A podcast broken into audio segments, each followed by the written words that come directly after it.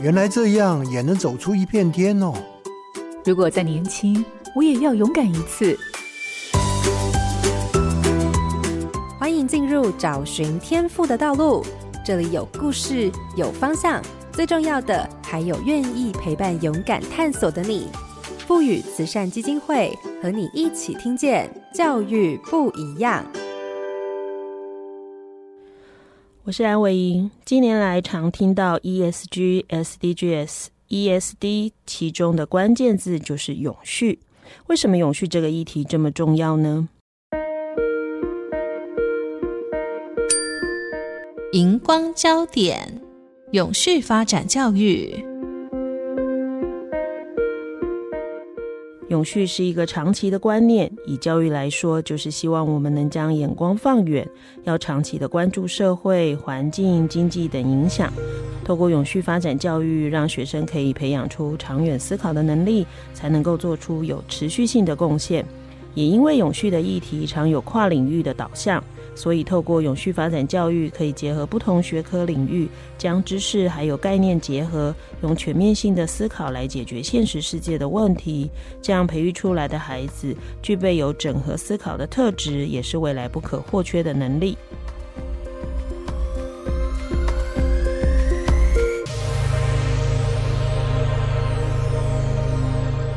各位好家庭联播网的听众朋友，大家好，欢迎收听《教育不一样》节目。本节目每周六上午八点在好家庭联播网、台中古典音乐台 FN 九七点七、台北 Bravo FN 九一点三联合播出，还有 Pocket 上也可以听到哦。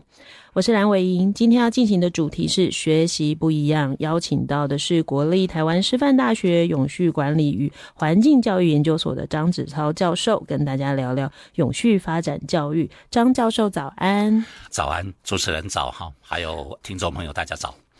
永续发展教育简称 ESD，是为了永续发展的各种教育活动，包含各类与永续发展有关的议题，不限环境，也强调在地的文化脉络。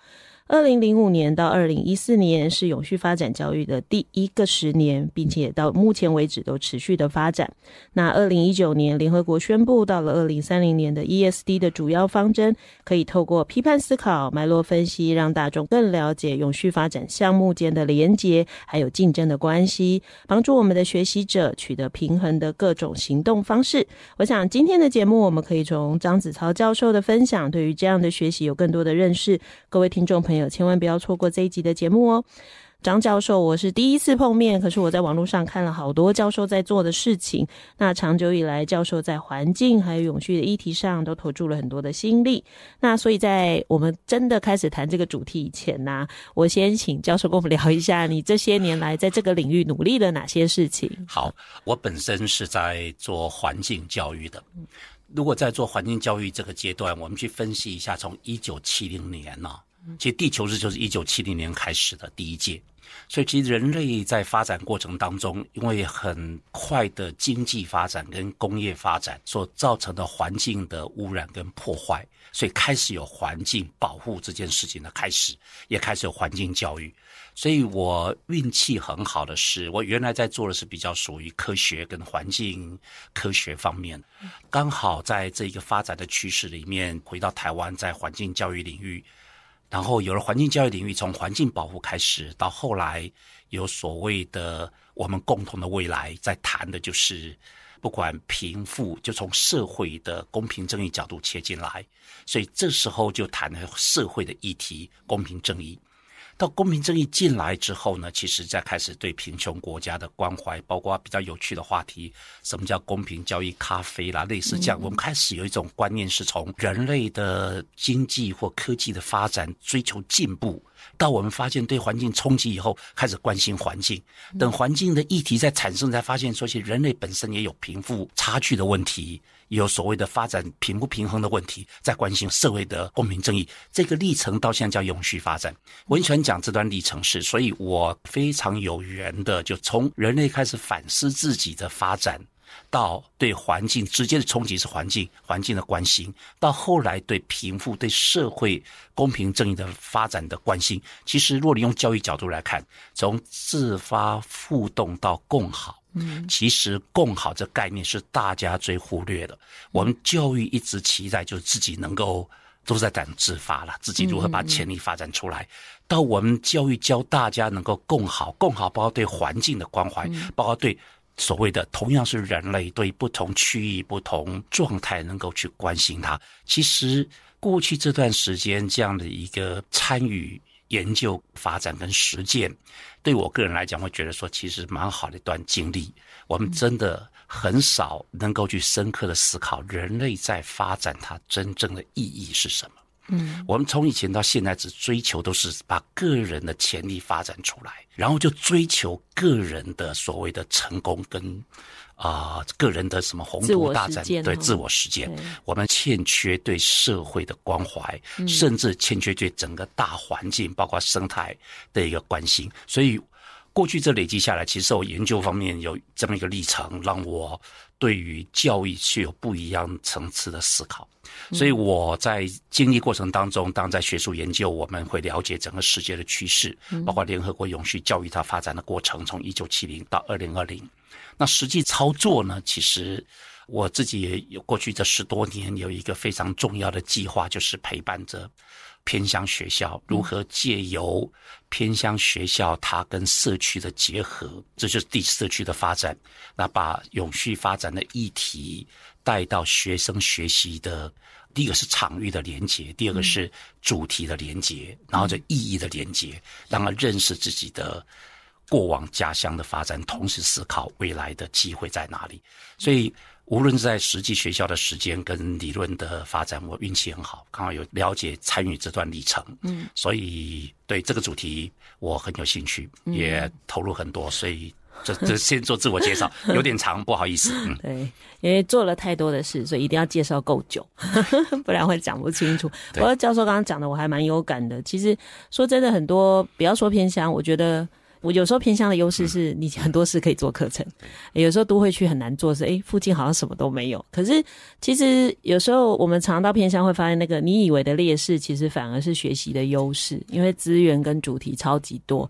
就像刚刚教授在提那个家乡里到底有哪些跟永续项目有关，我自己在带长滨国小做啊，就很有趣。那他就会变成说，哎，长滨好了，那附近其实渔业也是有的，对。可是他们那种渔业可能不是我们那种大规模的，他可能是原来自己比较传统的。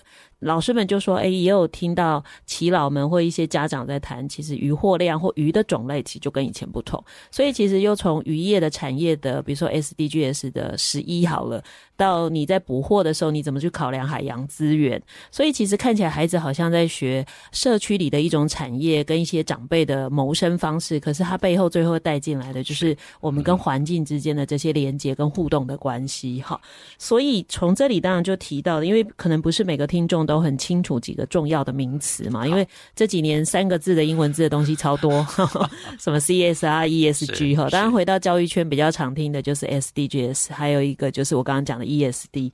那到底这些词的内容是什么呢？OK，SD、okay. 就是 Sustainable Development，就是永续发展。SDGs 就是 Sustainable Development Goals，它有十七项。所以 SDG 我加个 S 啊，就十七项。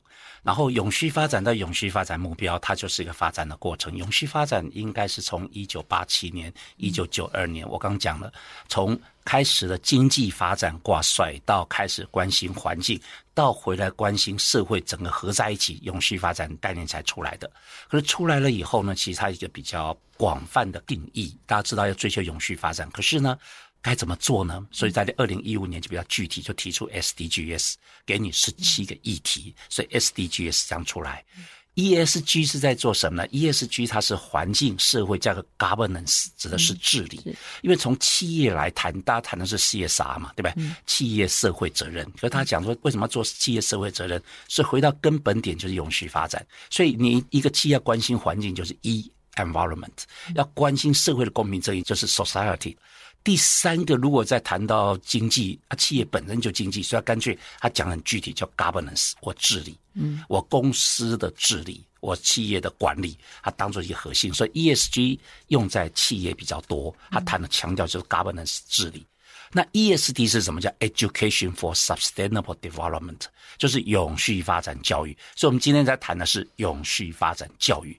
那它谈的重点可以谈，如果在企业，它就是 ESG，我们怎么谈公司的治理？如果放到整个联合国在永续发展，它可谈的就是永续发展目标的项目，我们该怎么去回应？所以 ESD 谈的是永续发展教育。如果稍微复杂一点，那 E for Sustainability 哎又不一样，因为 Sustainability 叫永续性，永续发展有人不太喜欢，因为它的发展这个字。太强调就有一个发展，所以很多人讲叫永续性，叫 sustainability。所以这些名词，不过无论怎么讲，这些名词核心点在谈就是永续性 sustainability、嗯。而且那个永续不是人要永续啊，人跟环境啊，人所有的对啊，环境没了，嗯、人大家也就没了哈。是，就好像很多人家讲说，只有讲大自然嘛，我就说没有没有没有，还有文化，文化没了，那我们就没有底蕴，我们跟不见了。那那你到底要永续什么哈？所以那个永续的范围其实比我们想的还要大。刚刚老师一直在讲那个 SDGs 的十七个项目，一百六十九个指标。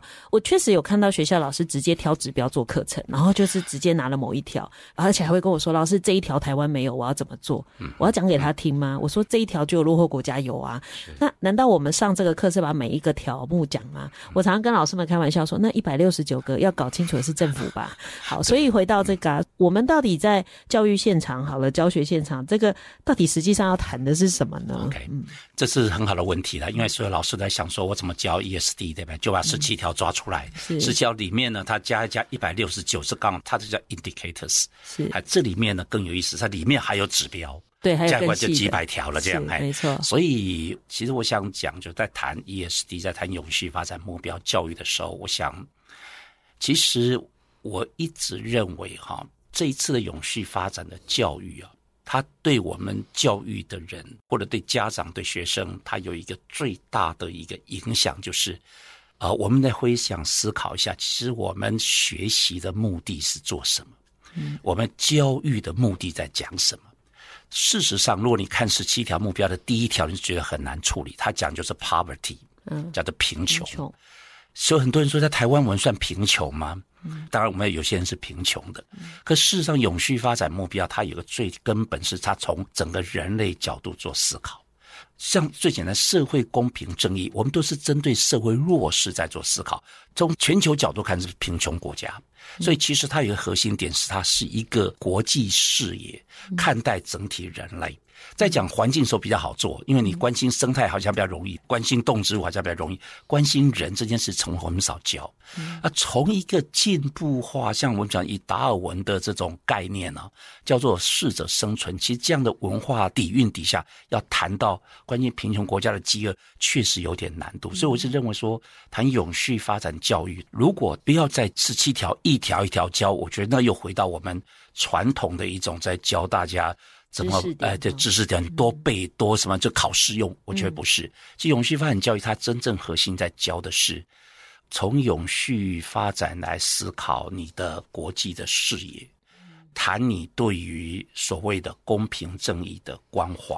谈你本身对一些环境生态议题，当然也谈一件事，要优秀更卓越，但这些的目的都是在促成人类永续发展一个公平、更包容的社会。这些字啊，你就看所有的联合国，全世界在谈都在谈这个什么 inclusion 包容。嗯，好，在谈的是 sustainability 如何永续，它涵盖的范围，所以教永续发展教育永续的目标，不要去轮回知识点的传递。嗯，反过来，其实在教授，这些知识点，其实它不是点，它叫做议题。嗯，世界的贫穷问题，你放到台湾有贫穷问题，这些议题当做是一个 gateway，让你进去思考，是从里面最终这个议题谈到什么，促成一个公平正义。一个更和谐的社会，促成一个更能永续的地球的生态。当然要促成这个，要当回到自己，你本身我们要能不能让自己更优秀？所以我认为最重要永续教育谈的最核心的理念是，当然追求我们自己的更好，自发的要好。但是他的目的比较清楚，所以当过去这三十年谈人类的永续发展教育，我认为它给我们最大的启发点是，我们可以再思考一下，我们教育的目的啊，个人的自我实践最终的理想是什么？可能不是再回到以前，所以我觉得不要再教十七条。不要全交，但是每一个目标都是一个很好的切入点，让你去了解什么是社会公平正义，什么是所谓的整个生态的永续，什么是人类能够更优秀这样。哎，对，这其实也是我们我我我这几年都在带老师们做这类课程啊，嗯、我就说，哎，你跟孩子讲快时尚，他就是一个现象了解，他一定会觉得他跟我很远。那我们后来做了一个课，就是孩子们回去统计衣柜里头衣服的颜色，嗯、哪一个颜色最多，嗯、还有。最重复出现的款式，然后叫孩子统计完拍到教室。嗯、那孩子一定不知道拍这来干嘛？诶，一讨论下去啊，他们就会互动。那孩子就会很好奇，跟同学说：“你为什么同样的衣服买这么多？”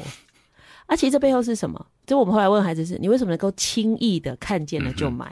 其实你明明很多，其实他反映一个事情，因为它很便宜啊。诶，所以孩子就开始算一件衣服一百块合理吗？好，那你讲从它的原料到生产到送到店面卖，孩子们算一算就发现不对，不合理。诶，我说那如果你是老板，哪边可以省钱？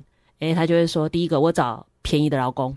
然后我去找一个国家，我乱倒废水没有关系，哎，他就开始慢慢还原到真实的样子，他就想，糟糕了，我买衣服这件事，天哪，原来背后我可能害工资变低，我害有的国家被污染，哎，他就有感了。可是当你给他看一篇文章说，哎，这叫快时尚的现象，他就只会哦，有这个现象，哎，他就跟自己没有关系。好，对，很好啊，其实很好的教学的策略。其实那个他没有感觉，他就不会在想说，我为什么要关心这件事情。其实蛮大一部分真的回到这个，那当然我就会呃好奇，就会问说，那所以基于这样，他其实看样子不是只是，或者是不是重点，在我必须把十七个或一百六十九个细项都讲清楚。那到底学校的？课程好了，或老师在推动这样的永续发展教育，最需要做的事情是什么事呢？其实我刚才讲说，他不要把十七个全教，但他其实每一条都是很好教学可以切入的。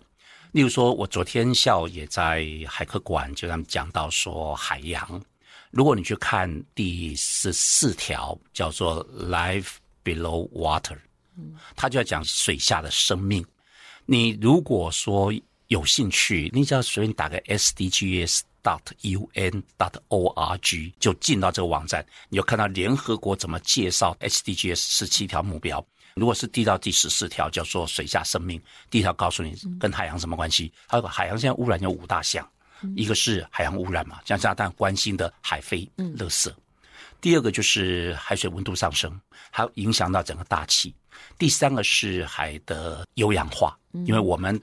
排太多的污水直接放到海里去，我们其实都不自觉的以为我们都有做过所谓的处理，呃，处理。其实也没什么处理的，它就是营养值嘛，也很难百分之百，对的，也很难。啊，怎么就处理到就丢到海里去，所以有氧化。嗯、那当然还包括海的酸度在增加，嗯、还包括塑胶啊产生微粒的问题，嗯、所以类似这样。他除了这个话题之外，他还谈了什么话题？谈的就是有些小型的，所以你刚提到小型的这个渔船，其实他们对他的生计来说，其实他是遭遇到不公平的竞争，因为对大型渔获的公司影响。对，在关心这个，同时他也关心的话题，就告诉你说，你很简单，你进去到这个网站，你就知道说，如果你对海洋这议题有兴趣，它就是一个非常好教的主题，而且对现代人类来说。你怎么可能不关心海洋呢？嗯，所以我刚刚说，其实不是要十七项全教，因为我不会想说你要不要背起来。关键是每一个议题，它其实就可以有深度，可以发展到，你可以把整个教育做到非常的深。嗯，所以我刚刚提到说，其实教育在谈的是教育的目标。嗯，那我们所面对到的人类的生活的情境，就是最好的素材，让你去了解教到一些教育目标。所以我不认为说你需要十七项。都懂，但是你是可以挑几个项目做一个，哎，对，去把它做成一个很好的教学设计，这叫 SDG 强调。所以，就主持人你刚刚所讲的，我们不是以前的方式背十七条，我们要的是。你所遇到你的地区的特色或你学生的特质，你会跟哪一个议题可以有关联？你从这里来教他，意会更深，而且可以教到深处，会知道什么是我们教育的目标跟想象，而不要回到去背。这是我一直很担心的。对，好，那除了这些可切入的议题或内容，好了，到底老师们在掌握 ESD 好永续发展教育里头，他、嗯、最重要要掌握的核心价值或态度是什么？因为我常问很多人的，嗯，他其实也讲不出核心价值，他就有说这十七项很重要，所以那个核心价值会是什么呢？所以我刚刚有特别提到说，其实，在整个谈到永续发展教育或者永续发展目标，它几个核心价值很有意思。第一个就是你的关心点。除了你自己的知识的获得、自己的能力的提升之外，对不对？所以我们的自发它不是问题，这是我们教育一直以来都是的。现在它更核心价值是你会包容、关心公平正义吗？所以你刚提到那个话题，你从衣服来说，它的价格会那么的低，是因为我们用经济制度在比较利益前提下，如果你不考虑所谓的环境的成本，嗯，你不考虑所谓的。社会公平正义，例如说劳工低价的劳工其实剥削童工，是在妨害一个人他在发展过程中他应该有发挥的机会，你让他去做童工，就是。当你只用经济考量的时候，你会忽略了形成对社会公平正义这件事情的无法达成。所以我刚刚说，其核心价值在一开始就提，我们会思考公平正义对于人的一种尊重跟关怀，对于环境生态的一种关怀或一种重视。那当然这些合在一起才开始思考，所以人的永续发展，人在追求些什么？那过往纯粹是用所谓的效益、经济。还有我们的享受来做做评估，没有把它纳进来。所以，如果问什么是核心价值，最最终核心价值，当然要形成核心价值，要认知上的累积啦。嗯，所以我才说。不是一教就教价值，因为听起来会觉得在做八股的宣传。但是对啊，如果你用的像刚刚一个流程，是让他从自己的衣服再考量到背后议题的一些价值的冲突，他才有可能行塑。所以我觉得在谈十七项目标时候，每一项目标都可以达到这个目的。从第一项叫贫穷问题，对吧？其实很有趣啊，想想看，除了你的家人贫穷你要关心之外。你连附近邻居贫穷，你都可能觉得跟你无关了，不是吗？啊，谈到国际的贫穷国家贫穷，不是更？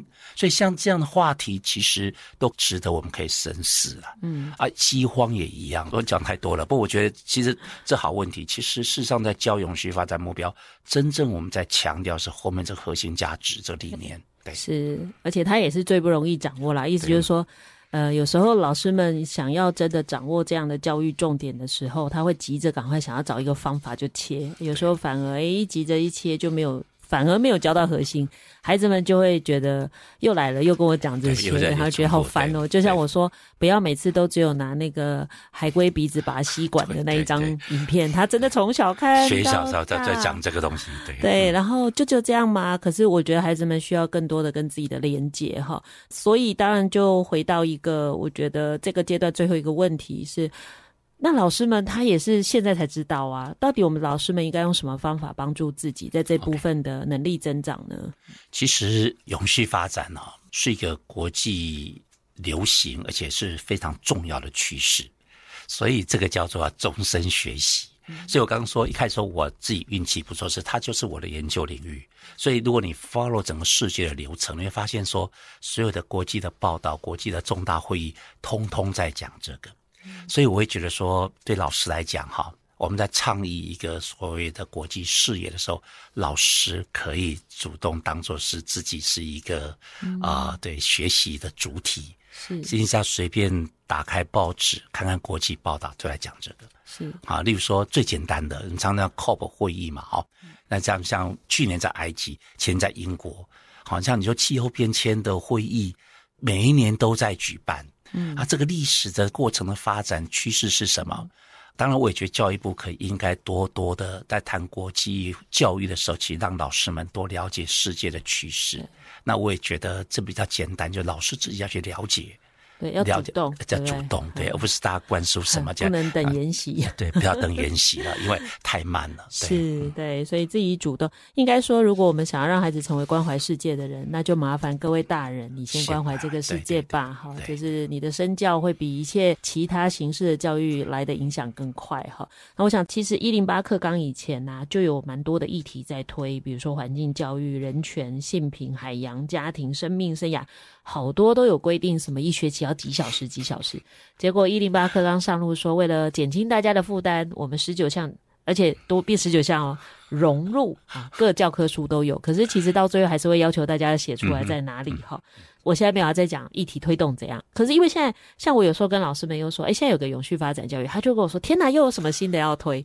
那我想要谈的就是，到底我们原来在做的这些议题的教育，跟我们现在在做的永续发展，它之间的关联性跟差别又是什么？好，其实永续发展教育啊，它也可以是一种议题教育这样。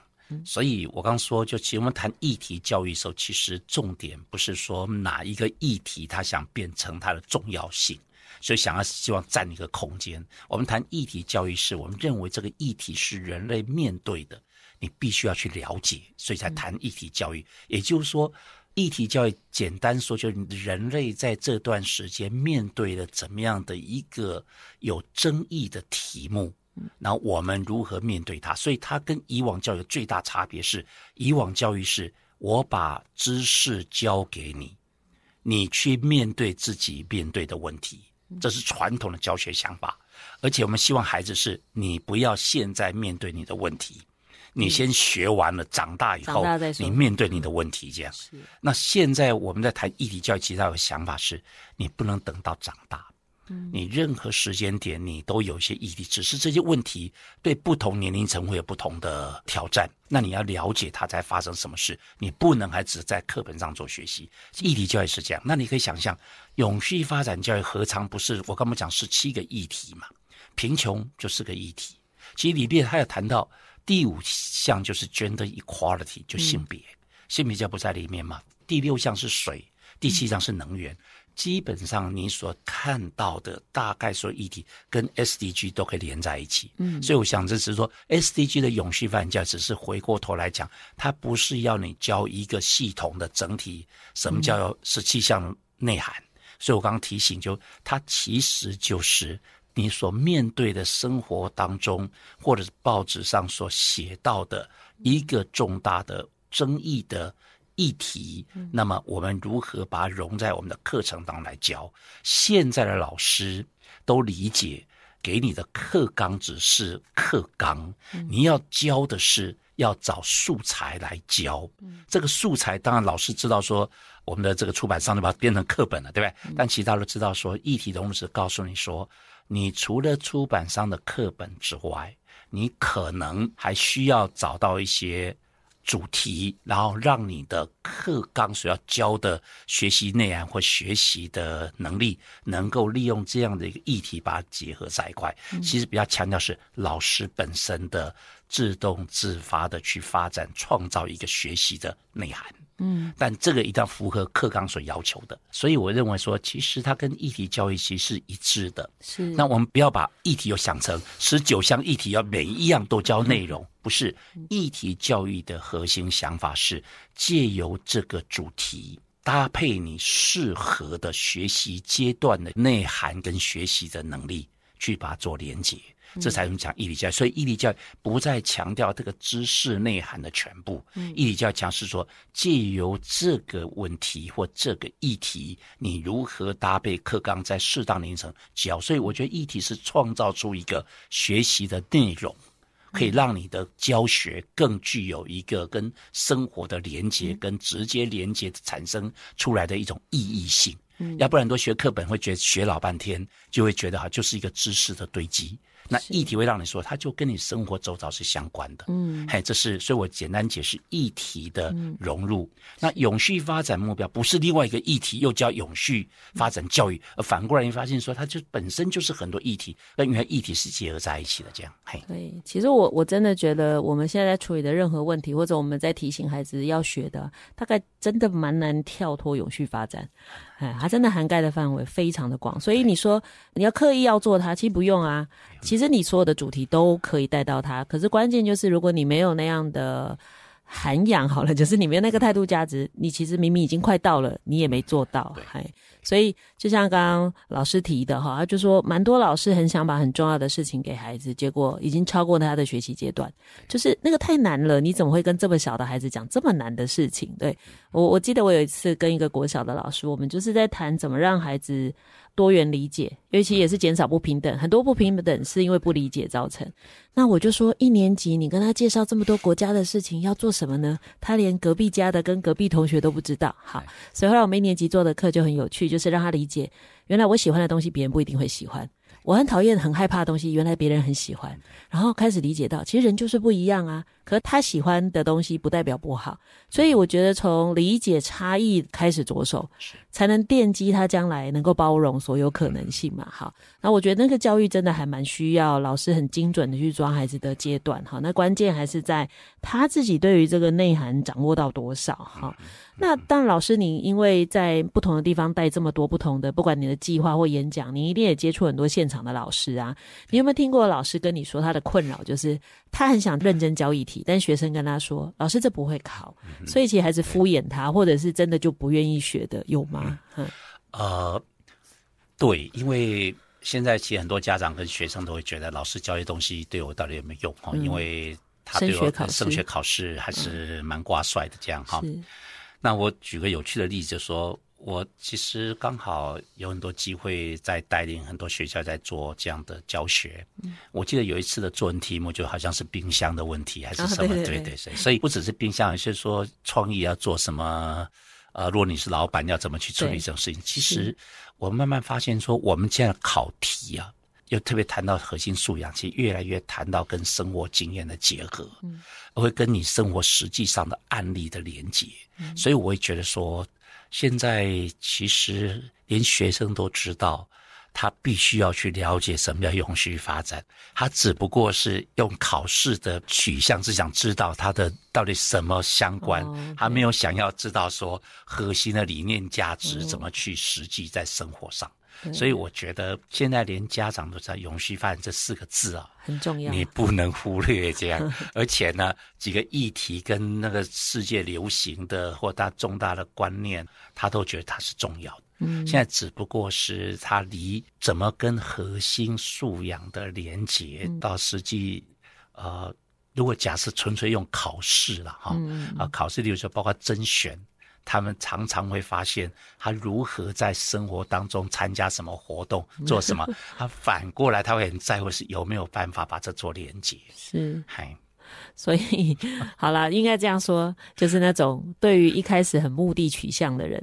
我们就顺着他在意的事情，然后等他只要愿意进来了，我们就有机会改变他，对不对？对，真的，我我后来发现，我在陪国中老师啊，在跟他们谈永续的事情，他们也会常常被会考困住。对，因为会考那个压力很大，都会评比每个学校考出来，我就只好骗他们说：“哎，你知道吗？你如果带孩子好去读一些永续的报道啊，那些都是各科的选择题呀、啊、的题本会出现，这样他们以后去看考题哈。”就会不会害怕，他就觉得我看过。老师想想也对耶，啊，就先把他骗进来。对，哎，骗进来读着读着，他就说：“老师，我觉得这件事很重要。”我说：“哦，对对对，我我觉得教育有时候做到后来，真的就是你很难勉强他一开始就胸怀那种关怀世界哈，好像也只能很目的性的进来，才能让他有机会这样子。回到比如说，如果今天学生真的进到永续发展教育的这个永续的学习好了，当然对孩子来讲，知道这些是是什么，真的不难。那您自己的经验里，到底孩子面对永续的教育里头，或永续的学习里头，哪个部分是最需要啊、老师或大人来协助的呢？嗯，其实我们在讲永续的时候啊，其实它到 SDGs 跟 SD 的最大差别是，SDGs 是很清楚的告诉你，好了，要做永续，那就你说你要关心，像我刚不是这个几个理念嘛，像什么叫做尊重、关怀跟包容。嗯，我讲个很有趣的一个概念，我在五年以前。或者十年前在世界参加各种活动的时候，很喜欢用一个字叫 diversity 多样性。然后那多样性只是我们要关怀、要尊重多样性。我最近这几年看到的字都不是这个字，叫 inclusion，就是包容。哦、包容那它有差别吗？它差别很大。我们讲多样性是你要尊重，但你有没有觉得你把它晾在一旁的意思？我尊重它存在，尊重就是忽略它。哎，对对对，就尊重。那我知道它重要，不要惹它。对对，不要惹他，就我们尊敬它这样。哎，但是 inclusion 就是在讲什么？我不是只有知道你的存在，我想办法把你纳进来。其实这样的层次的差别，就是在讲说，在谈到我们人跟人相处，我们的发展，做你知道什么？那为什么谈这个呢？因为永续这个议题啊，对学生来说最重要的就是他能够让学习跟他的生活，嗯，意义上是连接在一起的。所以我在谈永续上，我们会这样说，例如说你很简单呢、啊，你知道你这个社会，好，我们在在偏乡，它是当地的发展产业，但有时候它是蛮悲观的，是因为就是因为产业已经萧条了嘛，所以只能是了解它过往。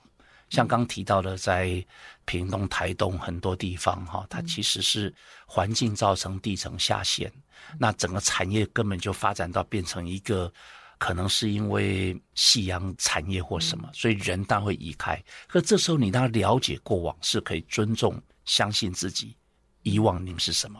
啊，更重要是说。不要只教过去，嗯，我们的乡土教学教就教过去嘛，哈。其实我们更谈的是从永续谈最重要的是，那你的现在跟未来呢？嗯，就要可以思考，即使你会离乡，我都同意，因为大家都往都会地区，可是每一个地方还是有发展机会啊。对，还有的返乡青年回来，他做些什么？所以我觉得我们在谈永续发展教育的时候，一个最精彩的地方是让他跟他的学习的环境。学习的社区是连在一起的，嗯，所以你刚提到的都会地区，都会地区更要啊，嗯，你说台北市有很多边陲很没落，哎，不是边陲，你核心地点，像你说台北市人都不知道台北市是靠什么在发展的，是。啊，它未来要发展什么？或者他可能面对的挑战，对是什么？哎，我觉得这些东西在谈永续方，我是觉得很棒的。是因为你说台北市难道没有贫穷问题吗？哎，说不定就你看我们的我们的游民不就是了吗？所以这些东西，我我是觉得说，其实在过去带动过程中，作为老师跟学生，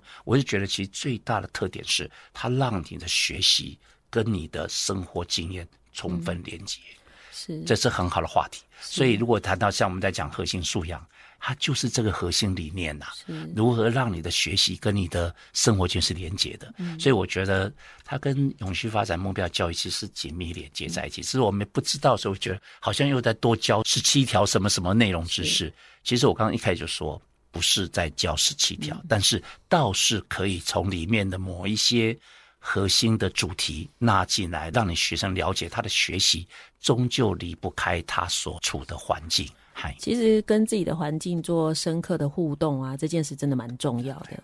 我们现在教育阶段蛮大的一块，就是让孩童埋孩子们埋头一直在学过去的知识，然后等到他长大以后，透过这些分数取得某些资格，他就离开了。在他还没有爱上他的家乡之前，他就走了。所以他怎么可能会回来？除非他爱他的家乡。我觉得这也是一个蛮大问题。其实我我刚好是老师在谈的时候，我就突然想到，我们陪一个小学在做的课程。刚开始老师很可爱，就一直跟我，也不止一个学校，就是好几个学校都跟我说，我们这个地区人口外移很严重，所以他想让孩子理解人口外移的事。我大概陪了几个学校，大概三个小学都跟我说了这件事。我说然后呢？然后他知道以后说，天哪，我也要快跑。我说是这样吗？他说不是不是，我想要跟他说，所以不可以跑。我说那为什么他不可以跑？为什么别人都跑了？为什么我不能跑？那我不能跑，留下来干嘛？我说你觉得你跟小朋友讲这个事情要干嘛？他说他们要想办法解决。我说那你为什么不解决？他说那那那要怎么办？我说不是啊，他如果是小学生，他只要爱他的家乡。他将来就多一个可能留下来。你为什么不把力气放在让他爱家乡？怎么会在他这么小的时候给他一个印象是大家长大都会走哦？我说那你不是在逼他走吗？他说哦好。诶，后来我们就真的给孩子做那个课，让他去发现这个家乡有好多他不知道的事。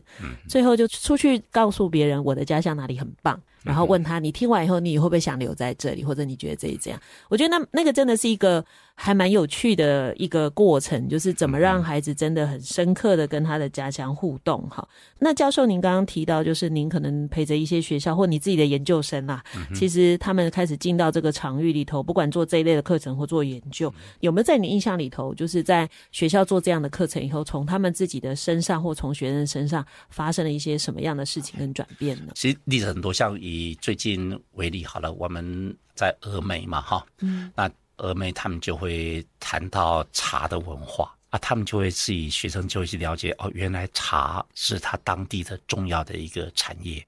那这个茶到底为什么是形成重要？它的历史发展是什么？所以他们让学生去做一下它的文化的发展，同时认识国际，因为茶有不是只有台湾有茶嘛，哈，哎，对，像像英国、像日本，它都有很多茶道。他就开始认识这个茶在当地是怎么发展的。有没有当地的公司或者是茶厂在发展着过去历史？那当地的农业相关的部门怎么推动茶的产业？嗯、啊，所以像最有名现在不讲东方美人茶嘛，对不对？它历史到底是什么？我们去跟他们上课，告诉你说一斤几十万呢，东方美人茶。所以他讲就是一个产业的发展。那个重点是他可以看到在过去茶的发展的历史，同时他可以知道茶发展的未来。嗯，那。有返乡的青年，所以我刚才蛮想提返乡青年是，当我们在外移的时候，还是有一些青年是回来的，回来的，或者是外地特别来的。对啊，他们回来为什么他们可以回来？是他们想在这里发展出什么？我觉得让孩子多去了解，他就会知道说，我原来我这地方的过往是什么，基础是什么，未来可能机会又是什么。所以这样的一个教学，我只是随便举茶。那其实我过去说这段时间跟了几个偏乡，你会发现说，虽然叫偏乡，它都有它过往的光荣历史跟故事，不然不会有那么多人。对啊，不然不会那么多人。啊，现在的发展可能是产业的发展，但是它一定有反向青年会回来，还有同时告诉你，它有可能的潜力又是什么？嗯，哎，我觉得这个过程很重要，而且很精彩，很有趣，而且每个故乡都有故事，是都有故事。我自己这一年在全台湾这样跑，我就发现对我来讲很有趣，因为我们进到学校帮忙啊，我们第一件事就一直问当地故事，然后问到最后你就觉得哇，好好玩哦，然后他们都觉得这很特别吗？我说这很特别，然后因为他每天在那，他就不觉得，然后我说不一样啊，每个地方都不同。像我去很多原住民学校，我就会说，哎，我发现这一组怎样，那一组怎样，或者哎同一组。屏东的怎样，台东的怎样？他们说哦，真的有这个差别。我说哟，很好玩。对，对我我真的觉得进到永续的议题以后，因为通常讲议题，大家都会觉得啊是冲突，是两难。可是其实有时候进到永续的世界里，会觉得有趣，有趣，对，而且真的很丰富。他更强调跨域，是对，对，所以是很好玩的一件事情。那当然就回到除了学校以外啊，假如今天家长。他很想跟孩子谈永续，或者让孩子有机会接近这个东西哈，希望不会有永续补习班了哈，那很恐怖。那您会怎么建议家长怎么开始或可以怎么做呢？OK，呃，我觉得永续啊，其实如果家长有兴趣，其实跟老师一样，它是一个国际视野，所以它是用国际教育。我觉得家长不要局限自己，也可以多接触一下国际相关的报道。去了解一下，而且一般的期刊杂志都会讲这些事情，可以多接触。嗯，但是要扎根在对于我们地区的了解，所以我也觉得台湾的家长可以做一件事，多带孩子到台湾的各地方去了解、去参与。不要只吃美食啦，哎，对，不要只吃美食，真的。你刚刚讲的各个地方美丽的故事，我觉得都可以。那同时再多注意一件事，就是说。啊、呃，我刚提整个的发展这两个字的意涵是什么？嗯、所以当你到每个地方去做旅游的时候，就不要只吃美食，嗯，不要只看到生态环境的资源。看看当地的人文历史，看看当地努力发展的故事，我觉得都可以在生活当中让孩子了解说，原来世界在谈的是什么，我们台湾各地方努力在做的是什么，让他了解这些故事。真的不要只有买土产，只要吃美食，不要只有打卡拍照。对对对，不要只有这样，你可以深入去了解一下，其实每个地方它就是一段生命，每一个地点。即包括台湾，它都是在发展过程中的一个点。我们在当地了解过往，特别是真实的活在当下，我们在干什么，然后想想大家共同行说的未来会是什么。我觉得这样的历程会让你跟小孩一起的成长历程会更扎实，会比较扎实丰富啊。对，所以刚刚讲到带孩子旅游，我就想到我两个女儿，一个其实国中，一个要就是快要考大学之前，我们有一次去台南，他们很好玩，去郑成功家庙。就里面有一个老人家，非常老了。其实我也没有问他，但是就是，而且他其实讲闽南语居多。然后他就问我女儿要不要听他讲，诶，他就介绍郑成功的事。他们两个孩子很乖，因为阿公讲好久，我都快不受不了。但他们俩很认真听，妈妈没有听。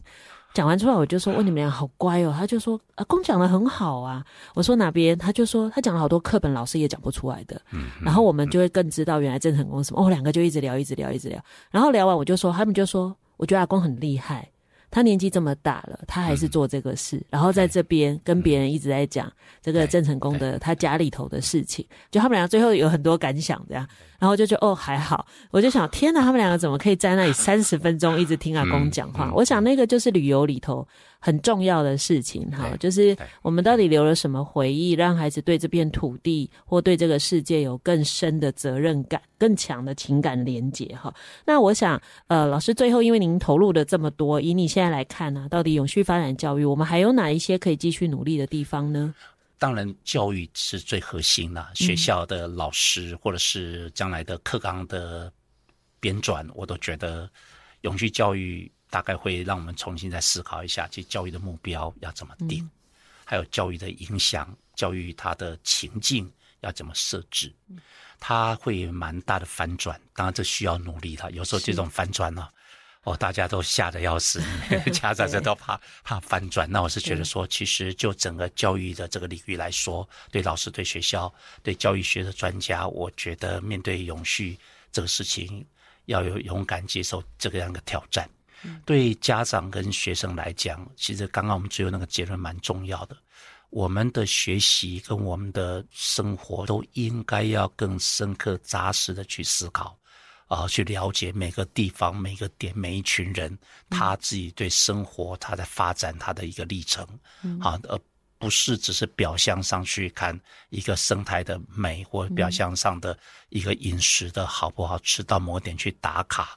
就这样而已，而反过来去到每个点都深刻的去了解这群人、这个地方，他在为他的生存发展做什么努力。嗯、那当然包括我们自己为台湾，我们做什么努力，包括扮演一个全世界公民的角色。我们面对这么一个共同的大问题，我们要做什么参与跟努力？这样，嗯、所以我是觉得啊、呃，就是让我们的生活跟我们的教育都能够更思考意义。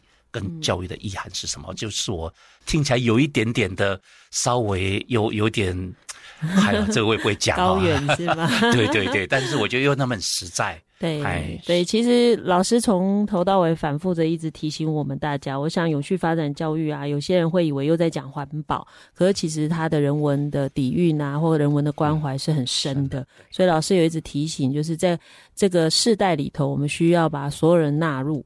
好，也就是说，这个世界做的任何决定跟任何的考量，不管是国内国外的所有的人，你应该都放进来做考虑。然后剩的就是在这个考量下，我们才能去想我们怎么样活得更好，不管是我们自己或别人嘛。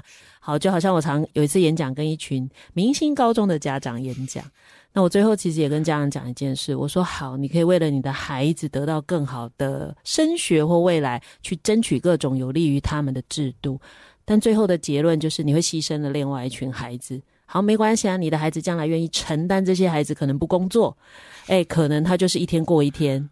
如果大家都愿意接受这些，OK，没关系，那你就让你的孩子自己一个独有某些事。但如果你觉得所有的孩子都是我们的孩子，哎，那你就要开始去想，我可不可以取得一个更好的决定，是对。大家都是好的，包含你的孩子跟你的孙子，你没看见的未来，这个世界都会更好哈。那我今天真的很开心，可以请到张子超老师，因为我这个私心想找他已经很久了。谢谢。跟老师聊完天，我会比较安心。我现在在带学校做的事情，应该是没有歪楼哈。好，那也呃，希望各位听众朋友听完这一集以后，你会更清楚，原来永续真的想要我们做的是什么事情，然后也帮助我们自己跟我们的孩子来面对这样的未来。哈，谢谢老师。谢谢，感谢，谢谢大家，谢谢。感谢您收听今天的节目，邀请您关注节目的粉丝团动态，并与我们互动。接下来，请您继续锁定好家庭联播网台北 Bravo FM 九一点三，台中古典乐台 FM 九七点七，也邀请您上 Pocket 搜寻订阅教育不一样。感谢国立台湾师范大学永续管理与环境教育研究所张子超教授的受访。我是蓝伟莹，教育不一样，我们周六上午八点见。以微笑点亮教学现场，赋予慈善基金会与您一起支持教育，陪伴生命找到自我价值。